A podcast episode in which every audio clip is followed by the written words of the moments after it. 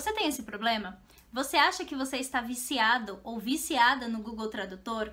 Que você não consegue falar o português sem usar o tradutor?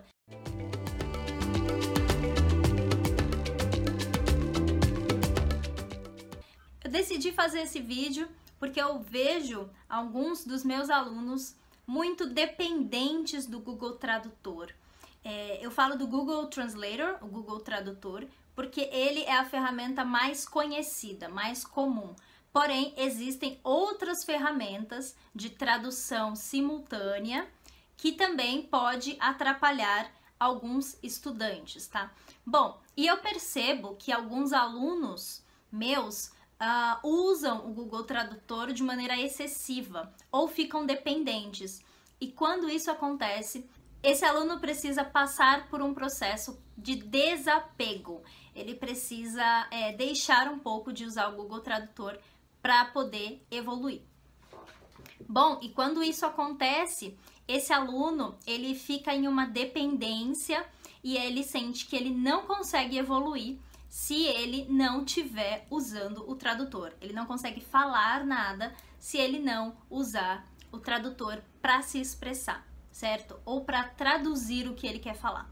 Existem alguns problemas em você usar muito o Google Tradutor ou outro tipo de aplicativo.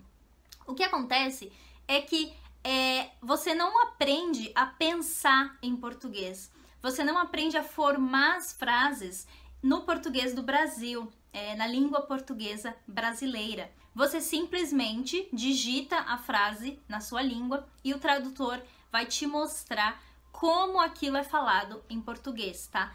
Porém, a gente sabe que existem expressões e existem formas que não é possível a gente traduzir literalmente. A gente não traduz word by word, palavra por palavra. Algumas expressões não têm tradução exata, tanto em português como em inglês ou na sua língua, é, se você tem uma outra língua, tá?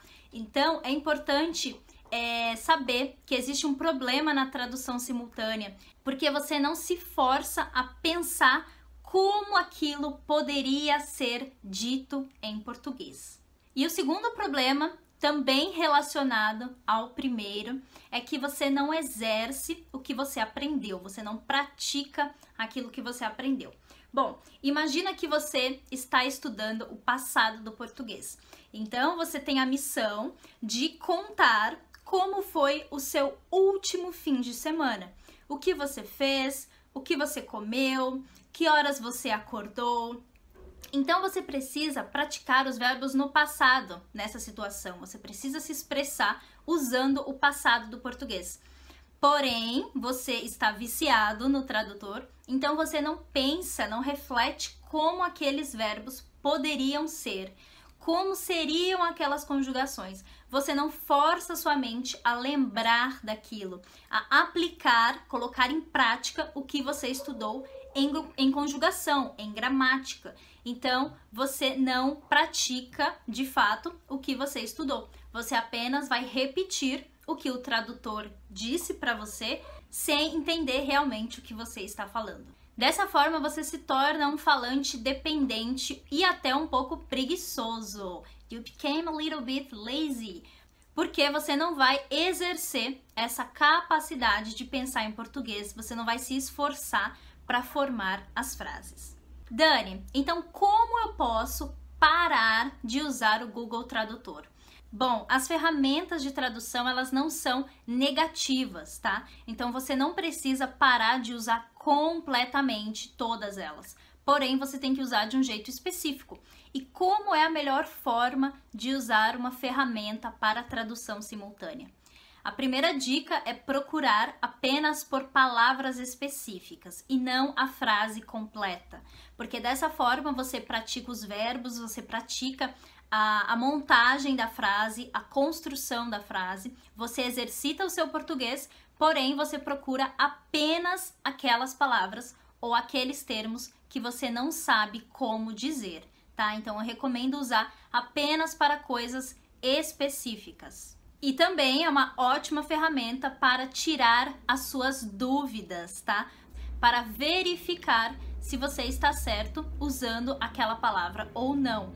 Então eu não recomendo você usar o tempo todo e nem para tudo, apenas para aquilo que você tem mais dúvida ou também para palavras específicas que você esqueceu ou que você não sabe. Então você pode usar essa ferramenta para ajudar no seu vocabulário.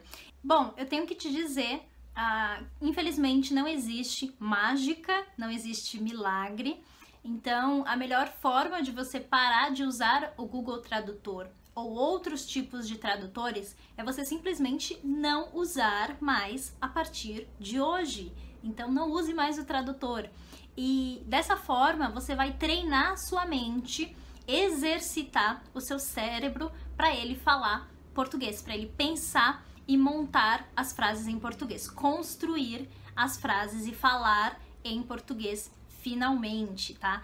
Então não existe forma mágica. Infelizmente você precisa hoje parar de usar o Google Tradutor para você conseguir ter essa readaptação, para você começar a colocar mesmo a sua mente para pensar em português, tá? Então, se você acha que você se sente travado por causa do Google Tradutor, se você acha que você que você não se sente confiante, você não tem certeza se as suas frases são boas, então você precisa sim parar de usar por um tempo para você começar a sentir um pouco mais de segurança em você mesmo, em você mesma, tá? E a melhor forma então de você usar o Google Tradutor é você usar para palavras específicas. Então, se você tem alguma dúvida de vocabulário, é, você pode usar para uma palavra específica e não para a frase completa, isso é importante. E também você pode usar para tirar dúvidas. Então, se você não tem certeza se está falando uma palavra corretamente, você pode usar é, esse tipo de tradutor para te auxiliar, para verificar o que você está falando. Então, para você tirar a sua dúvida, ok? Então, essa sim é uma forma mais saudável, a forma mais positiva de você usar uma ferramenta de tradução simultânea. Então, eu espero que eu tenha te ajudado a usar melhor é, o Google Tradutor, a parar de ficar viciado ou viciada nessas ferramentas de tradução. Eu te convido, inclusive, a participar de um workshop gratuito, de graça, free workshop, que eu vou fazer esse mês de maio, maio de 2022. Então, se você ouviu esse episódio até aqui, você está convidado e convidada a participar. O link para se inscrever está na descrição. Subscribe in the description, ok? Vejo você na próxima. Tchau, tchau.